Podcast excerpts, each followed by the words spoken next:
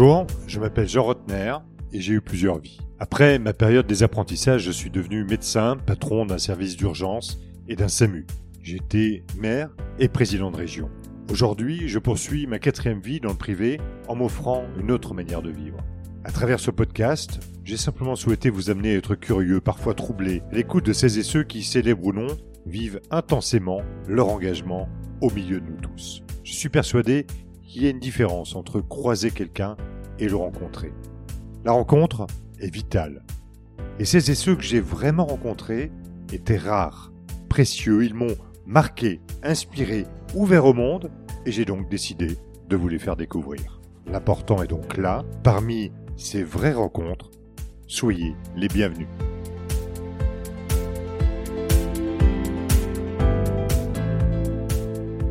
Jean Rotner, les vraies rencontres, l'essentiel est là.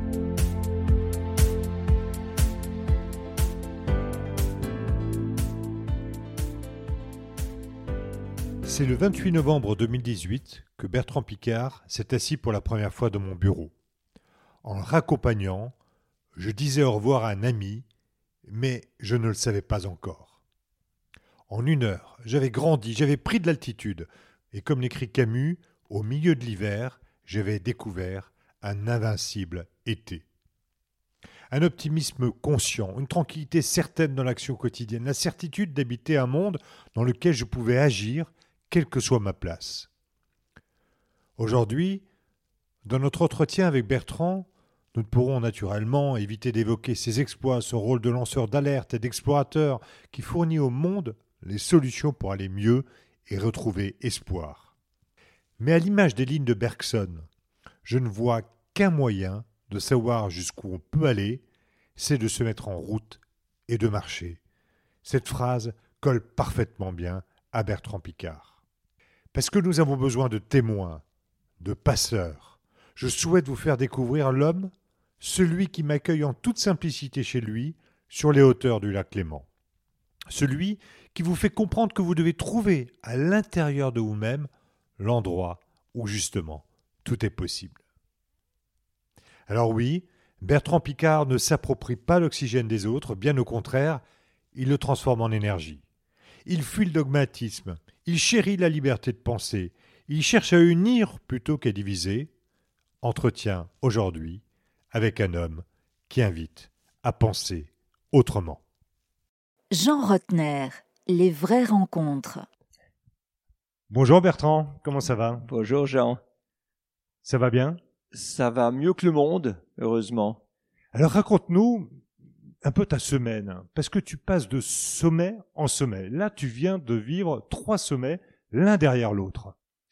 Alors en fait, j'ai commencé à Paris pour le rassemblement de la Fondation EPIC, qui a été créé par Alexandre Mars. Très bon podcasteur également. Exactement. Exactement. Et Alexandre, euh, après avoir fait fortune dans le business, a créé une association pour canaliser les donations philanthropiques des entreprises à des organisations euh, humanitaires qu'il a sélectionnées mûrement, qu'il a étudiées, qu'il a euh, et, qu'il soutient de cette manière-là. donc ça, c'était la, première chose. Ensuite, il y a eu le lendemain à la Cité des Sciences de Paris le sommet de l'Alliance mondiale pour les solutions efficientes, qui a été créé par ma fondation Solar Impulse. Là, il y a des investisseurs, des innovateurs, des entrepreneurs, des euh, euh, il y a le monde politique, il y a Je le sais monde que tu as vu Alexandra Dublanche, la vice-présidente de la région Île-de-France, en charge de ce dossier-là. Mais exactement, exactement. Et qui est une, une Et- bonne amie. Et puis on avait une représentante de la région Grand Est qui, qui était là aussi. On expliquera à nos auditeurs pourquoi tout à l'heure. Exactement. Ensuite, euh, je suis rentré en Suisse pour une soirée caritative pour Human Rights Watch. Très intéressant. Donc, c'est pas Watch les montres, hein, c'est Watch observation. C'est ceux qui vont sur place dans toutes les zones où les droits humains sont bafoués pour répertorier les faits et, essayer d'apporter comme ça une, une action de soutien aux droits humains et parfois même des actions euh, légales, juridiques euh, pour euh, euh, faire arrêter certaines causes absolument inadmissibles. Donc ça, j'étais très ému. C'était, c'était très très bien fait. Et ensuite, je suis parti à Nantes euh, pour euh, voir mon nouvel euh, associé dans le nouveau projet euh, que je suis en train de lancer. On en parlera probablement aussi, mais, mais ça montre toute ton activité, euh, une hyperactivité. Alors, Napoléon disait, quand on veut, on peut, quand on peut, on doit. Est-ce que tu es finalement le nouveau Napoléon de l'efficience? Mais écoute, j'espère que je finirai pas comme lui. Oui, mais c'est tout le, tout le bien qu'on te souhaite. Parce que on a besoin d'autre chose que dans Waterloo de l'efficience. Mais c'est vrai que l'efficience, c'est devenu mon, mon cheval de bataille. Parce que on vit dans un monde qui est un monde archaïque, gaspilleur, euh, pollueur, mais parce que tous les systèmes qu'on utilise sont, sont obsolètes. On gaspille trois quarts de l'énergie qui est, qui est fabriquée, euh, la moitié de la nourriture, euh, enfin entre le tiers et la moitié, euh, la moitié des ressources naturelles, euh, 95% des déchets sont gaspillés. Donc on vit dans un monde qui n'a plus de respect et qui se gorge d'une consommation euh, complètement indigeste. Et ce qu'il faut faire maintenant, je pense, plutôt que de la décroissance, plutôt que de, de, de, détruire la bonne partie du système, parce que la bonne partie du système, c'est celle qui fait de l'éducation, qui fait de la santé, qui fait des caisses de retraite, qui fait de la sécurité sociale, etc. Tout ça, il faut le soutenir. Donc plutôt que de décroître économiquement, moi ce que je prône, c'est l'efficience. L'efficience, c'est comment est-ce qu'on va remplacer ce qui pollue parce qu'il protège l'environnement, comment est-ce qu'on va arrêter de gaspiller, c'est-à-dire avec l'efficience, comment est-ce qu'on peut faire mieux en consommant moins. Et autrefois, ça aurait été complètement naïf de dire ça parce qu'il n'y avait pas de solution. Maintenant, il y en a énormément et c'est ça Alors, que je veux promouvoir. C'est ce qu'on va s'efforcer de montrer parce que tu as tout un cheminement, un cheminement personnel, un cheminement familial naturellement. On peut pas parler de Bertrand Picard sans parler du- d'une forme de lignée, mais euh, c'est vrai que j'ai écouté beaucoup de podcasts, j'ai lu euh, beaucoup euh, d'entretiens, j'ai euh, sur euh, YouTube, euh, je suis allé chercher tes interviews, euh, elles sont nombreuses et, euh, et, et Quel passionnantes. travail de préparation, Mais c'est, dis-moi. mais c'est, mais c'est normal. Alors oui, il y a une lignée de Picard, mais euh, ton authenticité et l'authenticité aujourd'hui pour toi, dans ta démarche, euh, laquelle est-elle? C'est de mettre de la psychologie dans la science. Parce qu'en fait, mon père et mon grand-père étaient des scientifiques. Ils s'attachaient aux faits. Ils s'attachaient pas beaucoup aux émotions. Ils s'attachaient pas beaucoup à comment les choses pouvaient être interprétées. Donc moi, dans l'exploration, ce que j'aime ramener, c'est c'est de l'émotion, c'est de l'expérience humaine, c'est des témoignages humains, c'est des causes à défendre, c'est des actions à entreprendre. Et c'est pour ça, en fait, que j'ai été passionné par la psychiatrie euh, très tôt, que j'ai fait des études de l'influ- C'est médecine. l'influence de ta mère aussi. Ça, c'est l'influence de ma mère. On n'en parle pas suffisamment, mais il y a certes la lignée des chercheurs et des explorateurs euh, qui est euh, la lignée effectivement de ton père, de ton grand-père, Et et c'est de- d'habitude de ça qu'on parle. Hein. On oublie voilà. que j'ai une mère. Voilà, et on oublie souvent que tu as une mère. Et tout à l'heure, on parlera de, de ta femme, également Oui. Michel, qui joue un rôle important quand on, quand on la connaît. Mais un rôle fondamental. Et- Hein. Je serais pas du tout euh, Non, non, non, mais tout ce à que fait, je mais- suis sans elle. Et, et dans ton authenticité, quand on te connaît, c'est vrai qu'il y a cette recherche aujourd'hui, au-delà de l'exploration, c'est de donner vraiment du sens dans une réflexion à la fois personnelle que tu vas aller euh, livrer aux autres. Et c'est ça qui est passionnant dans euh, ta présence, dans ta présence publique, dans ta présence par rapport au pouvoir public, dans ta présence par rapport aux, aux chefs d'entreprise et à ceux qui sont en capacité de, de changer le monde. Mais pour ça, tu as dû évoluer. Tu dis souvent, là aussi, euh, dans tes interviews, que petit, tu as eu le droit de tester, de poser des questions, d'explorer, de, de comprendre. Mais le petit Bertrand Picard, comment est-ce qu'il s'amusait?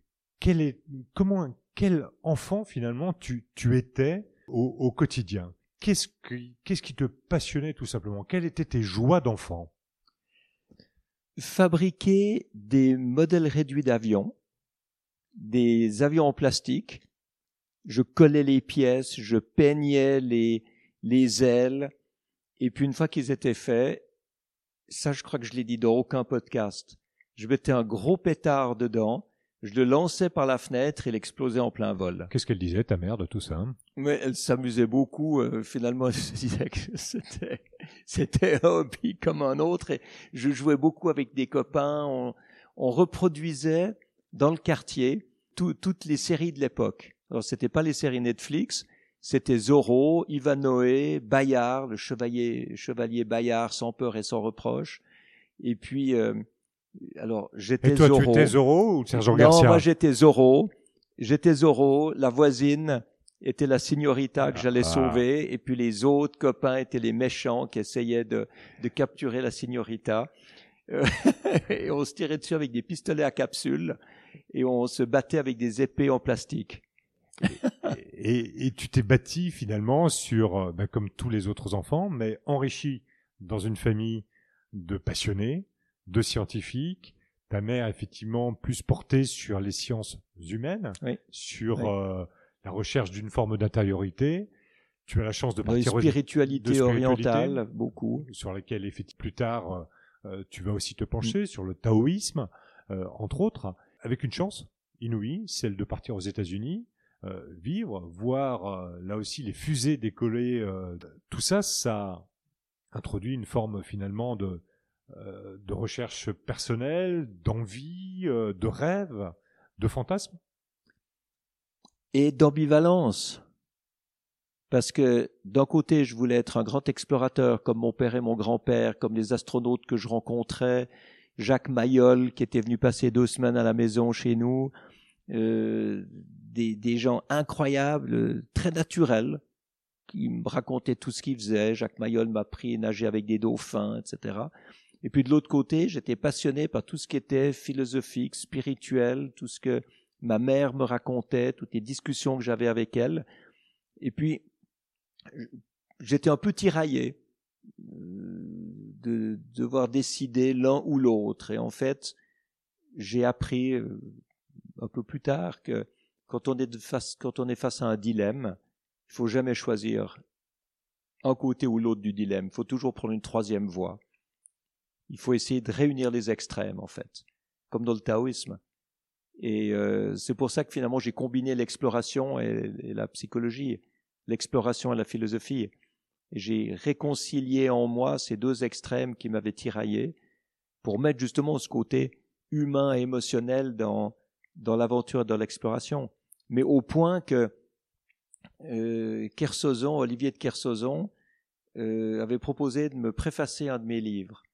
Et il m'a demandé d'envoyer un, ou deux chapitres pour qu'il voit un peu de quoi il s'agissait.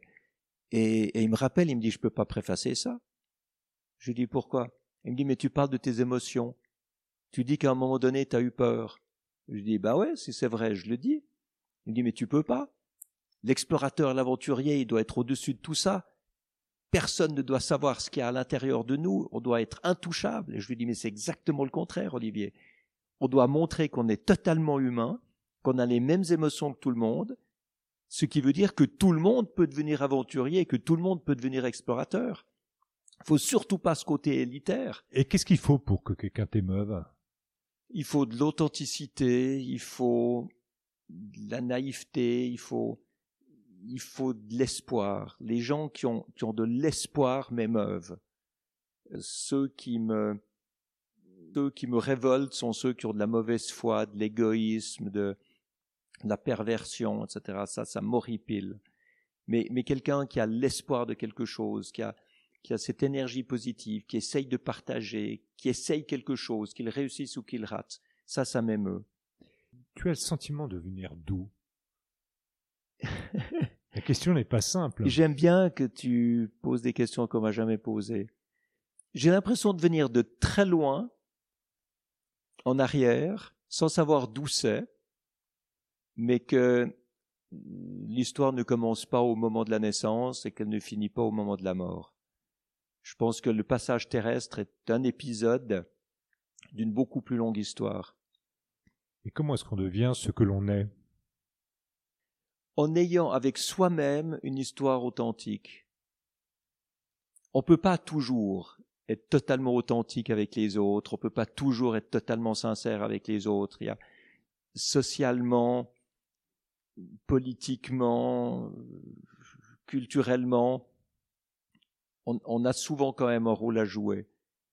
Mais il ne faut pas se jouer le rôle vis-à-vis de soi-même. C'est-à-dire qu'à soi-même, il faut être capable d'être extrêmement franc, extrêmement honnête et de se critiquer. Moi, il y a des fois où je me dis là, je suis, je, suis, je suis pas admiratif de ce que j'ai fait, de ce que j'ai dit, de comment je suis, mais je me le dis, je me le dis. Et je pense que ça, ça permet de d'augmenter son authenticité. Alors Bertrand, on se connaît maintenant depuis euh, quelques années, je l'ai dit tout à l'heure.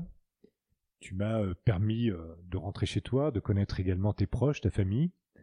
Et il y a quelqu'un, moi, qui me qui m'ébahit, c'est Michel, ta femme. J'ai appris en préparant cette interview euh, aussi à, voir le rôle qu'elle avait sur les réseaux sociaux, où elle prend parfois la parole, elle écrit des livres, elle, elle naturellement, elle revient sur tes aventures mais elle a un discours aujourd'hui qui est euh, complètement en phase et qui résonne avec euh, ce que tu défends. Et tout à l'heure, quand on parlait d'authenticité, quand on parlait de construction, je crois que Bertrand Picard sur Michel Picard, il manquerait quelque chose. Mais il manquerait l'essentiel. Et je pense qu'il manquerait une grande partie de ce que j'ai réussi parce que j'ai rencontré Michel quand j'avais 19 ans elle en avait 16. À l'époque, j'étais un peu timide, ce qui me rendait arrogant. Tout ce qu'on est aujourd'hui, c'est surprenant. Oui, oui, mais parce que Michel m'a beaucoup fait changer. Et euh, elle m'a montré à quel point certains comportements euh, me desservaient, à quel point j'étais peut-être un peu trop égocentrique. Euh, J'avais envie de travailler avec mon père à l'époque. Quand il construisait des sous-marins, Michel m'a dit, mais tu dois faire ta propre voie. Le but, c'est pas de, développer un truc qui existe. Trouve vraiment ce que toi tu veux faire pour toi. Et, elle m'a vraiment aiguillonné. Elle m'a, elle m'a guidé, elle m'a parfois poussé, elle m'a parfois corrigé. Euh, c'était, c'était vraiment fondamental, je dois dire. Je ne sais pas où j'aurais été sans ça. Et c'est une, c'est un partenariat incroyable. Et elle, elle dit que je lui ai amené le ciel, moi je lui dis qu'elle m'a amené la terre. Euh, c'est nouveau. Euh, et, et, on, réunit les extrêmes comme ça. On est nouveau dans ah une forme de taoïsme et de réflexion euh, dans, dans ce cadre-là. Mais tout à l'heure, tu parlais de, de Kersozon, qui dit un aventurier, ça doit être fort, ça doit pas avoir peur. Et tu disais que, au contraire, il faut laisser passer ses émotions, il faut laisser. Dans une discussion qu'on a eue tout à l'heure avec Michel, elle disait souvent, au moment des départs de Bertrand, je tenais le coup, et finalement, l'émotion, c'est en revoyant les images après. Oui. C'est extrêmement intéressant comme remarque. Euh, ça montre là aussi finalement toute l'intériorité qui est la sienne, tout ce qu'elle a dû, euh, euh toute la préparation qui a dû être la sienne quand tu partais euh, explorer avec quand même un minimum de dangerosité, ou pourrait dire même un maximum de dangerosité, mais un, un risque calculé, un risque réfléchi. Et ça n'a pas dû être simple pour elle non plus. Vous en parlez de ce genre de choses? Oui, oui, complètement. Et puis, il y a tellement de gens qui, lui, qui le lui demandent que je connais toutes ces réponses là. Mais en fait, elle est, elle n'est pas spectatrice. Elle est actrice avec moi. C'est tout autant son projet que le mien. C'est son aventure autant que la mienne. Elle la vit simplement d'un autre endroit que, que, que, moi. Mais quand elle, euh, elle est responsable de la communication de Solar Impulse, qu'elle fait le tour du monde avec moi, qu'elle voit toutes les émotions, toutes les peurs, toutes les déceptions, tous les espoirs que, je peux avoir, on, partage ça. Et finalement, quand je décolle, elle est soulagée. Elle est soulagée que je puisse enfin décoller après des semaines d'attente, de mauvaise météo, de problèmes techniques, de problèmes administratifs, de problèmes politiques, etc. Donc, euh, il ne faut pas croire que c'est la pauvre victime euh, qui, qui, souffre à la maison pendant que moi je vais m'amuser. Elle donne pas du tout cette image. Hein. Quand on la connaît, c'est pas non, du mais tout pour ceux qui la connaissent pas, il faut pas croire ça. C'est, vraiment quelqu'un qui est à part entière engagé avec moi dans, dans les projets. Ah, moi, je trouve qu'elle a une intériorité euh, et effectivement une, une passion pour ce ah que vous faites ensemble qui est assez exceptionnelle. Ah oui, ah oui.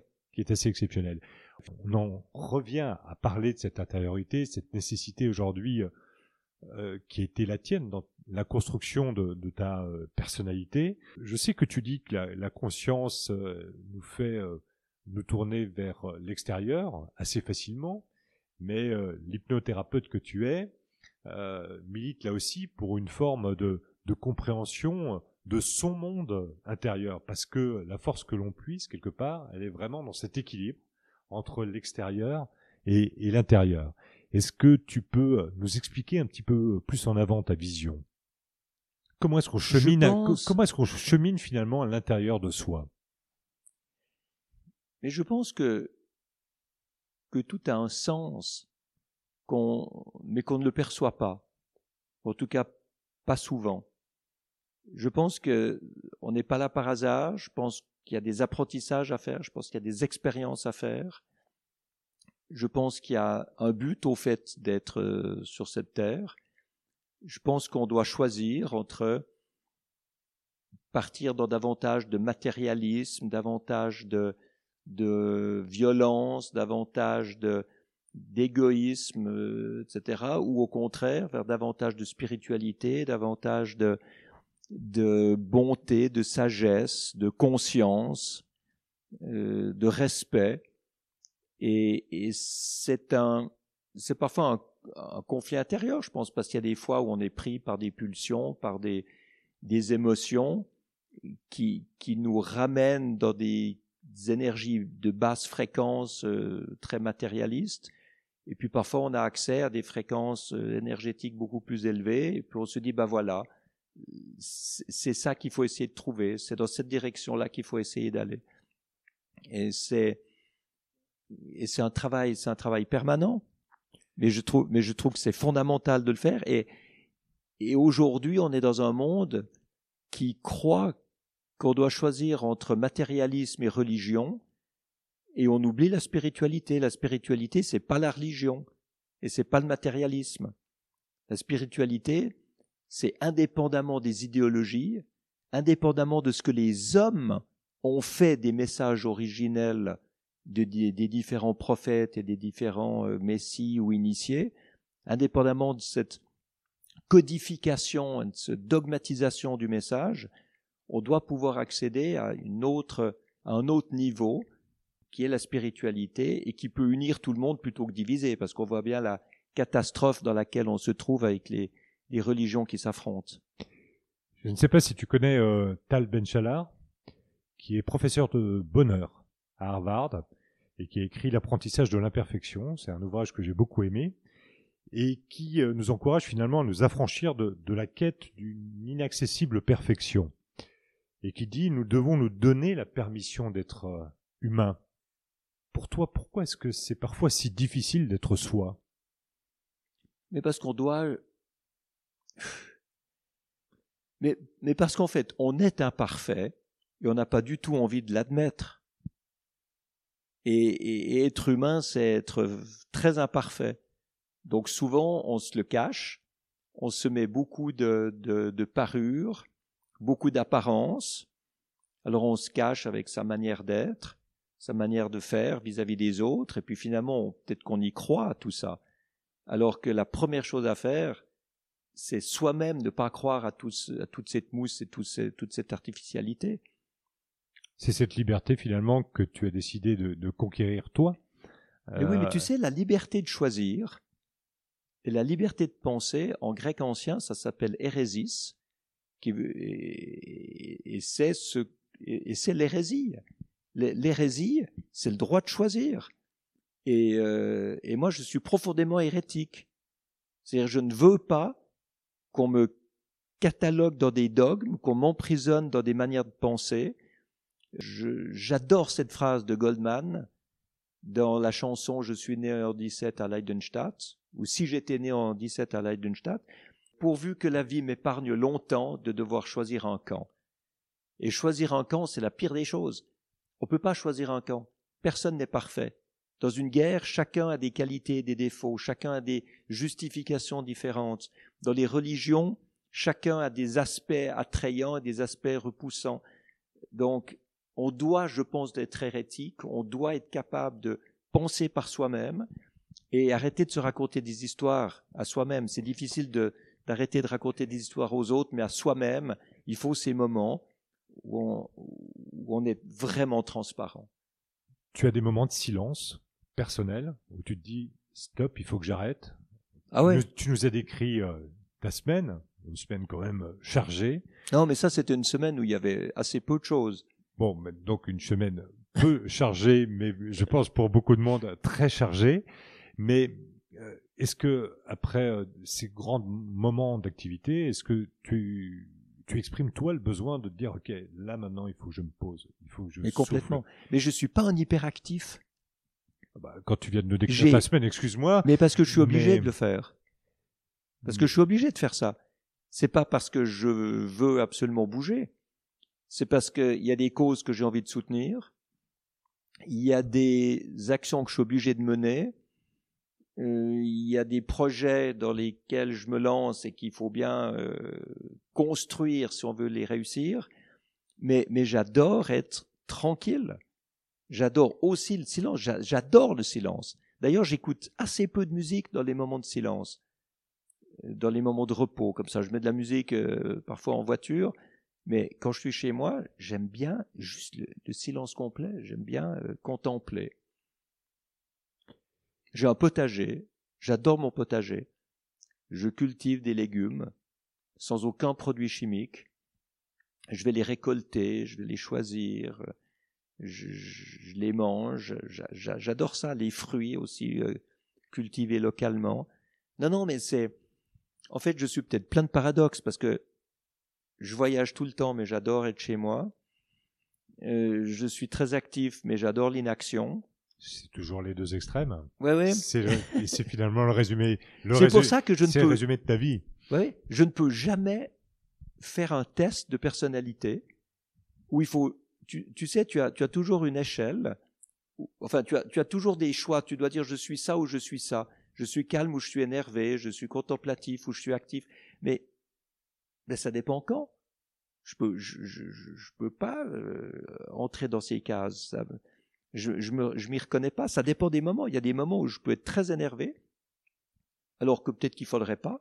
Il y a des moments où je peux être très calme, dans des moments où d'autres s'énerveraient. Je sais pas. Je suis comme je suis euh, au moment même, et puis, euh, et puis voilà.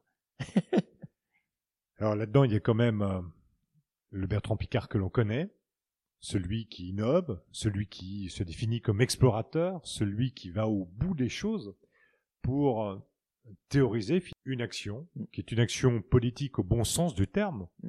en disant il ne faut pas opposer l'écologie à l'économie, bien au contraire, ce sont euh, des mondes qui doivent venir se compléter, s'enrichir.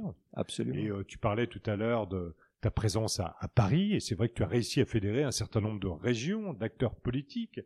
Et d'ailleurs, ton discours s'adresse plus aux politiques ou à ceux qui sont en capacité de faire comme les industriels, plus qu'au grand public comme d'autres. Mais parce que c'est ton choix et parce que à travers l'innovation, et tu y reviendras euh, probablement, eh bien, euh, tu démontres que nous vivons peut-être encore au Moyen Âge, avec un certain nombre de, euh, de un monde ancien que ah nous n'arrivons pas à chasser. Au niveau alors infrastructure, système, consommation, alors que l'innovation, alors que, alors que l'innovation est, est, là, elle est présente et que nous ne la voyons pas. Les deux seules innovations que tu euh, juges les plus récentes, c'est le téléphone portable finalement et l'ordinateur parce que ça a révolutionné le monde, mais que les grandes innovations simples, nous sommes un petit peu aveugles. Et complètement, complètement. On vit dans un monde du passé et on n'utilise pas ce qui pourrait nous rendre efficients, ce qui pourrait nous rendre propres, ce qui pourrait améliorer la qualité de vie. Et il y a une inertie, une paresse, une paralysie qui, qui me révolte. Mais c'est vrai que je m'adresse plus au monde politique et industriel parce que j'ai un côté réaliste où j'ai envie d'obtenir un résultat indépendamment des idéologies et j'aime m'adresser à ceux qui peuvent décider le, le public peut pas vraiment décider. Le public subit beaucoup de décisions.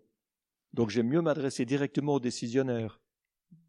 Mais Bertrand, euh, explique-nous un peu comment ça se passe, parce que quand tu es invité au G20, aux grands sommets mondiaux, euh, en présence des, des chefs d'État, en présence des décideurs, euh, quand tu fréquentes une COP, tu la fréquentes pas comme n'importe qui, tu viens comme expert, comme parole qui porte. Est-ce que euh, tu as l'impression que ces grands décideurs mondiaux, aujourd'hui, t'écoutent, t'entendent et transforment leur action publique?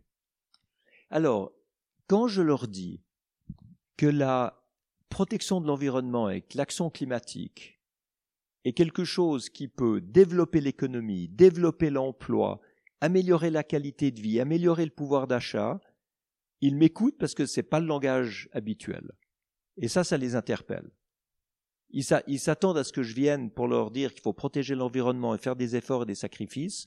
Et quand je leur dis que je pense exactement le contraire, c'est un avantage de protéger l'environnement et pas un sacrifice, et que c'est des débouchés économiques, qu'ils vont pouvoir mieux vivre grâce à ça et peut-être être mieux réélus, à ce moment-là, c'est vrai que ça les interpelle.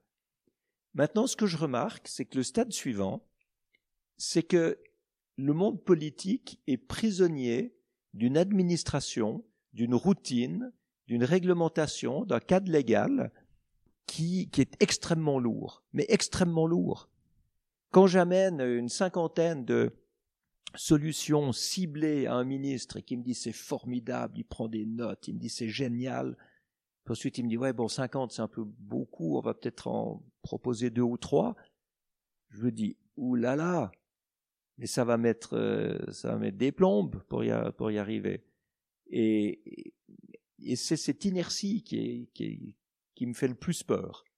C'est le fait que toutes les solutions sont là, mais que pour les mettre en place, il faut changer les règles, changer les marchés publics, changer les, les législations, changer le cadre légal et des, règlements, des normes, des standards. En fait, il y a, y a, tout à changer. C'est pour ça que, un, tu t'es attaqué aux solutions, aux solutions techniques, à travers euh, la Fondation Solar Impulse. C'est aujourd'hui 1500 solutions qui ont été créées avec euh, effectivement une expertise, une, une validation euh, scientifique et technique et qui sont offertes au monde. Et en même temps, tu t'attaques aujourd'hui au législatif, puisque en France, en particulier, avec la nouvelle mandature législative, eh bien tu as adressé des solutions législatives possibles au, à l'ensemble des groupes parlementaires français en disant là, eh bien, vous pouvez agir concrètement par la loi en changeant les normes et en rejoignant le technique, eh bien, on peut transformer le monde. Oui. Et je m'attendais à être reçu à bras ouverts par les écologistes. Et en fait, je n'ai jamais pu avoir une rencontre avec eux. Ils n'ont jamais donné suite. Et ceux qui m'ont reçu, c'est le Modem, c'est les Républicains, c'est Renaissance. Euh, c'est quand même intéressant. En fait, c'est la droite qui s'est dit waouh, on nous propose une écologie qui est économiquement rentable, il faut écouter Bertrand. Et j'ai été reçu, j'ai été auditionné, etc. Par contre, chez les écologistes, chez les Verts, il y a une résistance aux solutions, parce qu'ils croient que c'est de la haute technologie future qui va mettre en danger l'avenir de l'humanité, alors qu'en fait, c'est pas ça. C'est souvent juste du bon sens et c'est des solutions qui existent aujourd'hui. Et il y a un grand malentendu mais qui n'existe pas en Suisse, ou qui existe dans l'autre sens en Suisse. En Suisse, c'est les Verts qui m'ont auditionné, et c'est pas la droite. Et c'est quand même amusant de voir ces, ces, ces clivages. Mais j'ai envie de revenir sur un exemple. Parce que c'est intéressant, on a fait ensemble, Jean, dans le Grand Est, quand tu étais président de la région, des expérimentations de technologie qui avaient été labellisées par la Fondation Solar Impulse. Et on a installé ensemble ce module sur des voitures diesel de la région qui sur des camionnettes sur des camionnettes oui qui permettait de diviser par deux les émissions polluantes et d'enlever à peu près 20% de consommation de carburant. Il y avait ces quatre camionnettes qui ont roulé. Tu as pu voir, tous les gens autour de toi ont pu voir que ça marchait. Et on a écrit au ministère de l'Environnement et au ministère des Transports pour demander que les véhicules équipés de ce système puisse avoir une vignette critère leur permettant de rouler dans les zones à faible émission Je parie sur la réponse, c'était non. Alors, c'était même pas non. C'était un accusé de réception très poli parce que je connais ces ministères et ces ministres, mais c'était c'était avant les ministres actuels. Je précise qu'ils ne se disent pas oulala là là, mais c'est pas vrai, on m'a rien demandé. C'était c'était les ministres précédents accusé de réception en disant nous allons demander à nos services ce qu'on peut faire. Il n'y a jamais eu de retour et la société qui fabriquait ce module a fait faillite. Elle a déposé le bilan parce que il n'y avait plus d'incitation puisqu'ils ne pouvaient pas avoir la vignette critère qui permettait d'exploiter une, une start-up bordelaise. Mais oui, qui s'appelait Logico, qui a déposé le bilan parce que il y avait simplement du retard dans dans l'administration qui devait gérer cette solution-là. C'est quand même c'est quand même aberrant.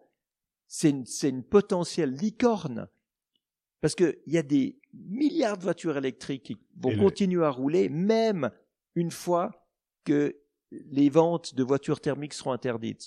Il y a des voitures qui roulent, qui vont rouler encore 20 ans. Et le process était très simple. Mais oui, on, on électrolysait un petit peu de liquide qui donnait un tout petit peu d'hydrogène qui arrivait dans la chambre de combustion du cylindre, et ça permettait d'une meilleure combustion. C'est formidable.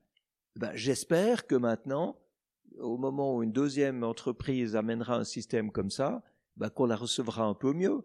Parce que c'est ça la réalité. C'est qu'il y a des innovateurs qui amènent des solutions, et puis ces innovateurs ne sont pas écoutés. Et c'est pour ça que moi j'ai envie d'être leur, euh, leur haut-parleur auprès du monde politique et administratif. Alors en matière de réception, il y a quelqu'un qui va te poser une question. Bonjour Bertrand, c'est Jean-François. Bah, j'ai une question pour toi. La voilà, c'est toute simple. Je te demande de te mettre à la place d'extraterrestres qui ont su très bien gérer leurs connaissances, euh, leur planète, pour être capables de nous rendre visite, quelle serait la première question ou le premier conseil qui nous donnerait à nous rien Jean-François. À bientôt Bertrand, je t'embrasse. Jean-François Clairvoy, voilà, notre, ami du Grand Est, astronaute, plusieurs missions spatiales, trois, trois missions spatiales, extraordinaires. Il rentre de Houston, je l'ai eu au bout du fil, il me dit j'ai la question. Excellent. Quel conseil demander aux extraterrestres? Mais comment est-ce que les extraterrestres ont réussi à avoir une vision du cosmos suffisamment sage, élargie et respectueuse pour ne pas détruire leur planète? Et comment est-ce que nous pouvons augmenter notre conscience euh, pour éviter de nous détruire nous-mêmes. C'est, quand même, c'est quand même ahurissant la situation dans laquelle on est. Mais aujourd'hui, est-ce que tu te vis comme un, promoteur effectivement de solutions, au-delà de, d'être finalement le et, d'utiliser la communication qui a été la tienne euh, possible grâce à tes exploits euh, euh, à travers le monde et au-dessus du monde? Ou est-ce que tu es encore une forme de conciliateur? J'ai utilisé tout à l'heure le terme de lanceur d'alerte. C'est pas pour rien, parce que je pense que notre monde aujourd'hui euh, a besoin effectivement de personnalités qui euh, font plus qu'alerter d'ailleurs, plus que lancer d'alerte, c'est trouver des solutions. Et euh, quand je te regarde, quand je te vois, quand je comprends tes actions, tu es sur cet objectif-là. Mon père était lanceur d'alerte. Mon père, en 1972, euh, faisait partie du Club de Rome, parlait déjà de cette croissance impossible si on la, si on la voyait infinie dans un monde fini. Euh, il disait bien qu'on sous-estimait complètement l'importance, la gravité de la pollution et de la mise en danger dans laquelle l'humanité se mettait. Mais à l'époque, il n'y avait pas vraiment de solution. Et je sentais à quel point il était frustré de ça et déçu. Et, et c'est probablement pour ça que moi, je travaille autant sur les solutions. L'alerte, elle a déjà été sonnée. Tout le monde sait. Mais à force de dire que la situation est catastrophique, qu'on se met en danger, que c'est urgent de changer, et puis qu'il faut décroître, faire des sacrifices, renoncer, euh, diminuer le fonctionnement économique, etc. Eh ben, ce que je vois, c'est que même si c'est vrai, ça ne convainc personne. Ça crée des résistances, ça crée des oppositions. Ça fait qu'on est à la 28e COP du climat avec aucun résultat sur les 27 premières. Il y a plus de CO2 dans l'atmosphère, il y a moins de biodiversité, il y a plus de pollution qu'il y a 50 ans. Donc le discours écologique a raté parce que ça suffit pas de lancer des alertes et de demander aux gens de faire des sacrifices. Donc moi j'essaye de faire l'inverse. Moi j'essaye d'aborder tout le monde décisionnaire, politique, économique, financier, industriel, et puis leur amener des solutions pour leur dire vous pouvez faire beaucoup mieux en consommant moins. Ça s'appelle l'efficience. Mais pas, vous pouvez faire beaucoup moins en consommant moins, parce que ça c'est la sobriété. Et ceux qui sont d'accord avec la sobriété le feront eux-mêmes. J'ai rencontré des gens qui prônent la sobriété à la décroissance. C'est des gens hum, humanistes, philosophes, parfois spirituels. Ils y croient, c'est magnifique, et je pense que dans l'idéal, c'est peut-être ça qu'on devrait faire. Mais c'est pas ça qui va changer le monde, parce que ce que veulent les, les décisionnaires, c'est être réélus, c'est garder un développement économique. Et maintenant, ce qu'il faut montrer, et c'est un changement de paradigme complet, c'est qu'on peut développer l'économie en baissant la consommation grâce aux nouvelles solutions qui amènent de l'efficience. Et ce qui est assez euh, génial finalement dans ton propre exemple, c'est que par rapport à, à, ce que tu viens de nous dire à l'instant, tu as su prendre des risques. Oui. Tu as su te mettre en danger. Tu as su effectivement maîtriser ce danger là aussi. Donc le politique peut aussi maîtriser à un moment donné la difficulté de l'élection ou de la réélection. Mais euh, je le redis à, nos auditeurs ou à ceux qui ne te connaîtraient pas encore euh, assez, à l'époque, personne ne fait de l'hypnose. Euh, tu deviens euh, hypnothérapeute. C'était euh, un cheminement euh, personnel. Mais oui, parce qu'on m'avait dit à l'université, pendant mes études de médecine, qu'il n'y avait que Freud, que l'hypnose marchait pas, parce que Freud n'avait pas aimé l'hypnose, que l'acupuncture marchait pas parce que c'était pas scientifique, que la médecine chinoise, malgré 5000 ans d'expérience, c'était du charlatanisme. Moi je, moi, je me suis dit, comme j'étais hérétique, que j'allais essayer et l'acupuncture et la médecine chinoise et l'hypnose. Oui, mais, mais et que tout ça, ça marche. Tu remets ça après sur dans d'autres domaines, c'est-à-dire que tu ne sais pas piloter de ballon et finalement tu fais la première course transatlantique. Oui. Euh, tu euh, ne pilotes, euh, tu ne pilotes pas du LM, on te propose de voler et tu n'hésites pas, euh, t'y vas et euh, tu deviens d'ailleurs euh, extrêmement doué. T'es pas pilote d'avion et tu tu montes ton Solar Impulse et tu fais ce tour du monde absolument euh, fantastique. Tu n'es pas coureur automobile et je sais qu'on a ensemble euh, battu un, un, Un un record du du monde. de la plus faible consommation de, de carburant dans une voiture à, à hydrogène. J'ai fait une première étape avec toi. Mais oui. C'était euh, c'était exceptionnel. Donc tu es dans cette logique de se dire, eh bien la mise en danger, le danger, c'est euh, une manière de, de se réveiller. Oui. Et, et, et tu essayes de réveiller le monde avec euh, une prise de conscience de euh, allez-y les gars, il faut il faut se bouger, il faut avancer. Mais c'est plus qu'une prise de conscience que j'aimerais Une prise de risque. C'est une action. C'est une vraie action. Et je pense qu'il faut réveiller les gens de la torpeur et de la paralysie dans, dans laquelle ils sont. On, on vit dans des habitudes, dans des certitudes, et c'est horriblement dangereux. Moi, en fait, je crois que si je fais tout ce que je fais, c'est parce que je déteste au plus profond de moi les habitudes, les certitudes, les dogmes, le statu quo, l'immobilisme, Oui, la par- peur du changement. je t'ai beaucoup entendu, je- beaucoup entendu parler de ça, mais euh, on, on constate aujourd'hui dans nos sociétés qu'on a finalement une accumulation de mondes parallèles qui ne débattent plus, qui même ne c'est même pas la question de s'opposer, mais qui ne viennent pas se contredire pour progresser. L'avenir, il est peut-être aussi dans une notion de, disruption, de changement, de changement de paradigme, comme tu le dis, bien sûr, mais c'est comment est-ce qu'on fait euh, sauter ces verrous ces mondes qui ne, qui ne se parlent plus? On le voit malheureusement à travers les conflits, à travers ces oppositions multiples qui se construisent dans, dans le monde et qui naissent sur le terrain, juste à côté de nous, euh, au quotidien. Pourquoi est-ce qu'on n'est plus en capacité de se dire, eh bien, ok, on casse cette chaîne-là et on invente quelque chose d'autre parce que il faut pour ça évoluer psychologiquement. Tu sais, ce qu'on voit aujourd'hui, c'est un monde de clivage, de clivage complet. C'est-à-dire que les choses sont ou bonnes ou mauvaises à nos yeux. C'est ou complètement juste ou complètement faux.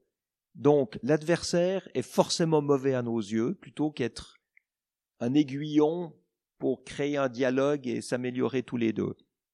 Et ce fonctionnement de clivage, toi tu le sais aussi parce que tu es, médecin à l'origine, tu sûrement aussi appris ça, c'est le stade d'immaturité, je dis bien d'immaturité affective d'un enfant qui croit que quand sa mère le nourrit, c'est une mère toute bonne, et que quand il a faim et qu'il pleure, c'est une mère toute mauvaise qui le laisse pleurer. Ce que tu es en train de dire, c'est que Et certains et- adultes sont encore restés au stade de l'enfance. Mais totalement, mais totalement. Et quand on vit dans un monde de clivage, il y a ce qui est tout bon, il y a ce qui est tout mauvais, et c'est jamais les mêmes. C'est, on, on, on scinde le monde en deux. Dans l'évolution psychoaffective, on passe au stade de l'ambivalence. L'ambivalence, c'est quand on comprend que c'est la même mère, c'est pas deux mères, une mère mauvaise et une mère bonne. C'est la même mère qui parfois te nourrit, et alors tu es rassasié, et puis parfois elle te laisse trop pleurer parce qu'elle a peut-être pas le temps de venir tout de suite, mais c'est la même mère. Et c'est donc la même mère qui est partiellement bonne et partiellement mauvaise, partiellement frustrante et partiellement gratifiante. Et quand on comprend qu'en fait le monde c'est ambivalent, c'est pas noir ou blanc mais d'un gris différent, comme disait Sardou dans une de ses chansons, eh bien, quand on voit ça, on se dit, ben, dans un conflit, il n'y a pas qu'un bon et un mauvais. Il y a chacun avec ses qualités et ses défauts. Il y a chacun avec sa part bonne et sa part mauvaise. Il y a chacun avec peut-être une, des raisons qui expliquent des actions, mais des deux côtés. Et si on ne met pas les gens ensemble pour que chacun puisse comprendre le monde de l'autre, ça ne veut pas dire accepter ou cautionner, ça veut dire comprendre la vision du monde de l'autre. Tant qu'on ne fait pas ça, on peut jamais arrêter un Mais conflit. tu crois pas que là, quelque chose qui s'appelle le doute, son propre doute, comme le doute que l'on a vis-à-vis de l'autre, eh bien, vient parfois un peu rayer ce disque que tu souhaites mettre en place. Mais non, mais attends, le doute, pour moi, c'est pas l'hésitation. Le doute, Le doute. c'est fondamental. Le doute, c'est le moment où on se dit, mais peut-être que j'ai pas raison. Peut-être que tout ce que j'ai appris dans mon enfance est différent de ce qu'on m'a dit. Moi, j'ai été élevé par mon père et ma mère avec un certain nombre de, de, préjugés. Je me rappelle à un moment donné, j'ai dit quelque chose à mon père, il me dit, mais t'as changé de manière de penser? Et je lui dis non, j'ai commencé à penser par moi-même plutôt que répéter ce que tu me disais. Il m'a regardé un peu étonné. C'est la remise en question. Mais c'est la remise en question, c'est fondamental. De prendre tous ces moments de la vie qui nous obligent à penser autrement que ce qu'on a toujours pensé.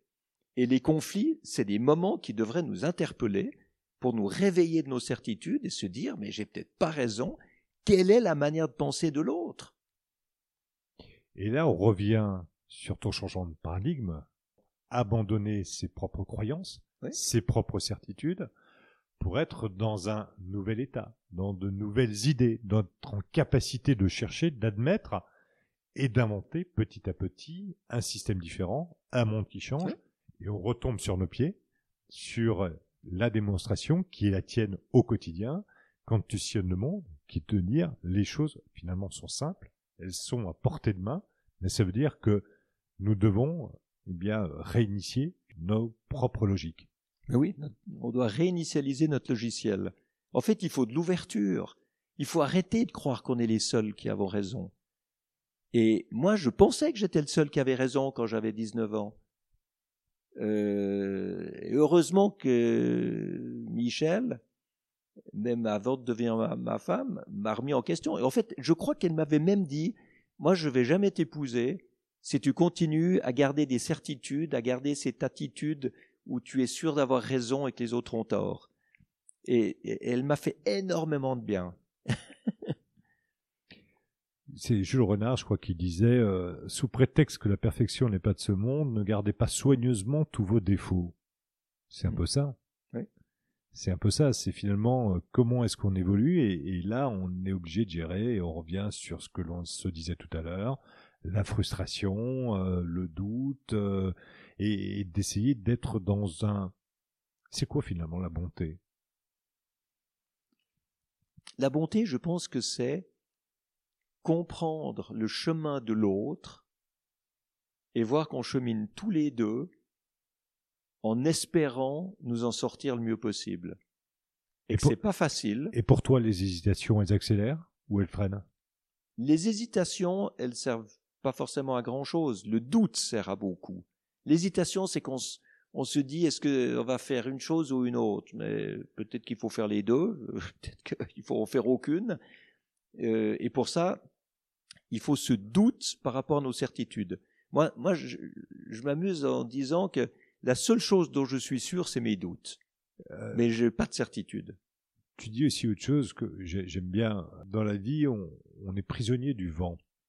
Euh, toi qui es un homme effectivement de, de l'altitude, c'est, je trouve, je trouve que c'est une, une, très belle image. D'ailleurs, tu dis qu'il faut prendre non pas changer d'attitude, mais qu'il faut changer d'altitude, et tu tires ça vraiment de, mm. de tes euh, expériences, entre autres de ton tour du monde en, en, ballon, ou qui s'est joué à quelques centaines de mètres euh, pour être euh, pris dans, dans, un bon courant et, et, et vous amener au, au, succès euh, que l'on que l'on connaît. C'est vrai qu'on est pris dans les vents de la vie, qu'on comprenne bien ce que, ce que tu as voulu dire, parce que moi, je, je, sais très bien de quoi tu parles. on est pris dans les vents de la vie comme le ballon est pris dans les vents de l'atmosphère. Et, comment est-ce qu'on on, se bat euh, sur ce que l'on peut contrôler? Écoute, on peut pas contrôler les vents de la vie. Les vents de la vie, certainement, mais il y a des choses que l'on peut contrôler. Mais on peut contrôler son, son altitude. On peut calculer le lest qu'on passe par-dessus bord. On peut contrôler son ego, on peut contrôler ses relations, on peut contrôler, on peut contrôler tout ce son peut action. changer en soi, ça on peut le contrôler. Mais ça, ça nous donne une autre altitude. On, on a une, une, autre relation à soi-même, une autre relation aux autres, des, des autres réactions, on, une autre vision du monde. Tout ça, ça nous donne des directions différentes dans la vie. Comme dans un ballon, chaque couche météorologique va te donner une autre direction. Et ce qu'il faut faire, c'est lâcher le lest de nos habitudes et de nos certitudes pour arriver à traverser d'autres visions du monde, d'autres stratégies, d'autres réponses, d'autres euh, manières de voir le monde. Et puis ensuite, on regarde laquelle va nous amener dans la bonne direction, parce que il y a des tas de choses, il y a des tas de directions disponibles devant nous, et ça dépend uniquement de nos prises de décision et de notre altitude. Alors j'ai une autre petite question d'un autre ami. Salut Bertrand. Einstein disait deux choses sont infinies, l'univers et la folie des hommes, et en ce qui concerne l'univers, j'en suis pas tout à fait sûr. Toi Bertrand, qui as fait le tour du monde en ballon puis en avion solaire, tu as pu survoler le meilleur comme le pire. Surtout lorsqu'on parle d'inégalité, de conflits, de biodiversité, de gâchis, de pollution, de réchauffement. Finalement, es-tu pessimiste ou optimiste sur l'avenir de notre monde? Gérard Felzer, notre ami Gérard Felzer, j'adore Gérard aussi. Gérard qui est une personnalité, euh, expert, pilote d'avion, euh, euh, et un grand ami et quelqu'un de généreux. de Aviation sans frontières, qui a joué d'ailleurs un rôle euh, majeur pendant le Covid, parce que je l'avais appelé et il m'a trouvé d'une minute à l'autre des euh, pilotes, des avions qui étaient en capacité de rapatrier des zones euh, en France non touchées par le Covid vers les zones euh, touchées du personnel médical. Il a été exceptionnel. Ah oui, extraordinaire. Alors il me demande si je suis optimiste ou pessimiste. Tu, tu dois savoir que je ne prends jamais un seul côté du dilemme. Euh, en fait, si on est pessimiste, on fait rien, parce qu'on croit que la situation est de toute façon perdue et que ça sert à rien d'agir. Si on est optimiste, c'est exactement la même chose. On fait rien, parce qu'on pense que ça sert à rien de faire quelque chose, puisque de toute façon on va s'en sortir. Donc je suis ni pessimiste ni optimiste, moi je suis réaliste, c'est-à-dire que ce qui m'intéresse, c'est d'atteindre des résultats indépendamment de toute idéologie. Parce que ce n'est pas une idéologie qui va nous faire réussir à avoir un résultat, c'est la combinaison du tout. Il faut des écologistes qui sonnent l'alarme. Il faut des socialistes qui s'occupent de solidarité avec les plus faibles. Et euh, la diminution des factures d'énergie avec l'efficience, avec des pompes à chaleur, avec des maisons bien isolées, eh ben, ça va diminuer les factures de ceux qui vivent dans des passoires thermiques et ça leur donnera un meilleur pouvoir d'achat. Il faut du centre droit et de la droite pour avoir de la responsabilité, de l'entrepreneurship, une économie qui fonctionne, des entreprises qui fonctionnent. Et je pense qu'il ne faut pas exclure non plus ceux qui, très à droite, demandent une souveraineté énergétique, une indépendance énergétique. Parce qu'on peut leur donner ça en fabriquant des énergies renouvelables sur place, plutôt qu'en important des énergies fossiles de pays douteux. Donc finalement, on a besoin de, de tout le monde dans ce qu'ils peuvent faire de mieux. Il faut bien sûr enlever ce qu'ils font de mal, parce que chacun a sa part d'ombre, qui que ce soit, quel que soit le parti. Mais on voit qu'on peut tous s'entendre autour des solutions à mettre en œuvre. Et ça, ça me rend réaliste. Bah, remercie Gérard pour sa question en tout cas, et, Jean-François aussi euh, tout à l'heure. Alors, ça te rend réaliste? Tu as été et tu es un explorateur absolument exceptionnel. Souvent, tu as pris des décisions euh, très rapides.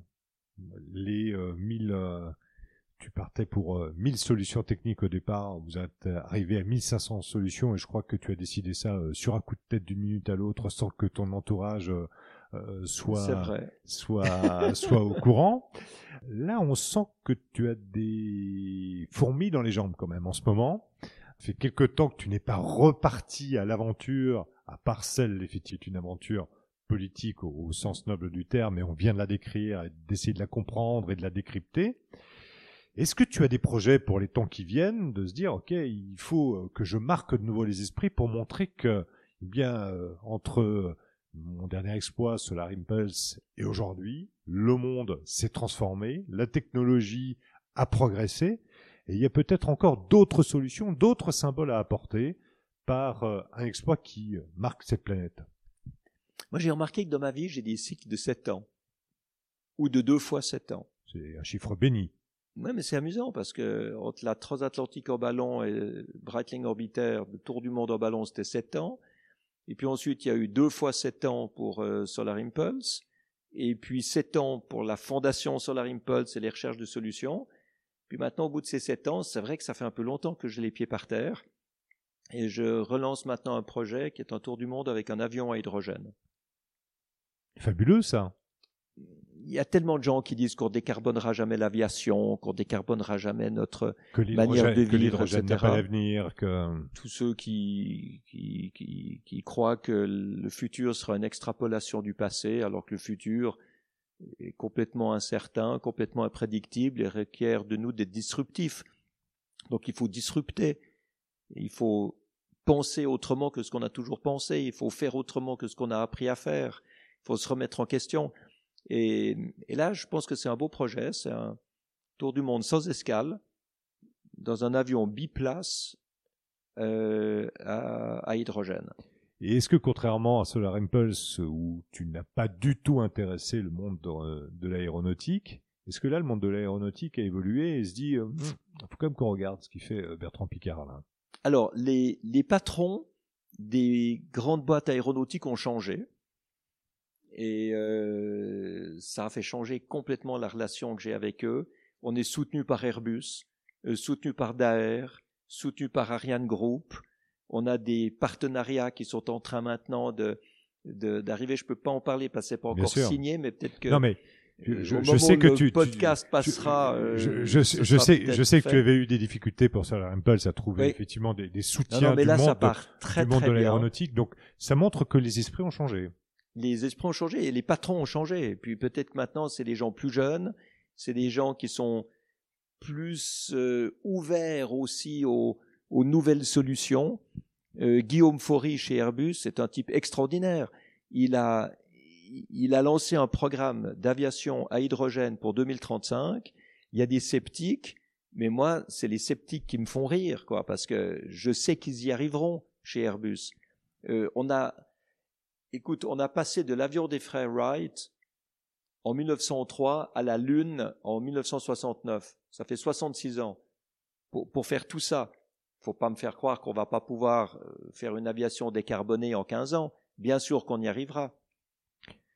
Bertrand, est-ce que tu as oublié un de tes rêves ou alors est-ce que tu es passé à côté d'un de tes rêves? Euh, Oui, oui, absolument. Euh, J'avais plein d'autres choses que j'avais envie de faire que j'ai pas encore faite. Je dis pas que je n'ai jamais faite ou que je ne ferai jamais, que je n'ai pas encore faite. Donc c'est pour ça que je me dis que peut-être si j'ai de la chance, je vivrai assez longtemps pour, pour faire tout ça. Et à quoi est-ce que tu n'as pas réussi à échapper? Je n'ai pas l'impression d'être captif de quelque chose auquel je n'ai pas réussi à échapper. Pour quelqu'un qui fait le tour du monde euh, en ballon, il l'a pas fait en ballon captif, c'est clair. Non, non, mais il y a, y, a, y a, des tas d'autres choses qui m'intéressent. Euh, j'ai commencé un roman il y a 15 ans, j'ai jamais eu le temps de le continuer, mais j'ai bien envie de le finir une fois. J'ai envie de faire une fondation pour l'éducation qui éduque non pas les élèves mais les enseignants parce qu'on ne peut jamais éduquer tous les élèves avec une fondation, il y en a trop, mais par contre éduquer beaucoup, beaucoup d'enseignants, ça veut dire qu'ensuite il y a un bras de levier extraordinaire pour que des millions d'enfants puissent être éduqués différemment. Euh, j'ai toujours euh, envie sur le plan humanitaire d'amener ma touche parce qu'il y a des souffrances que je trouve absolument intolérables, absolument inacceptables. Je ne comprends pas qu'on puisse dormir avec autant de souffrances dans le monde. J'ai aussi envie de lancer des, des groupes d'apprentissage de l'auto-hypnose, parce que l'auto-hypnose, c'est quelque chose qui est réservé aux...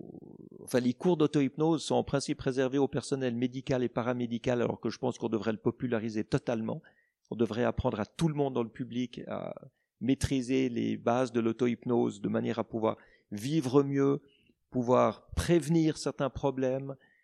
Je pars de l'idée qu'il y a beaucoup de gens qui sont en trop bonne santé psychique pour aller consulter, mais en assez mauvaise santé psychique pour pouvoir vraiment être heureux. Et, et ces gens-là doivent pouvoir avoir accès à des, à des outils pour aller mieux. Et ça, c'est une chose que j'ai aussi toujours voulu faire. Si je vis jusqu'à 100 ans, j'y arriverai. Et le bonheur, c'est quoi pour toi? Écoute, j'ai lu une très très jolie définition du bonheur euh, qui est d'être en, le bonheur, c'est d'avoir envie de ce qu'on a déjà. Je trouve magnifique. Eh bien, ce sera le mot de la fin.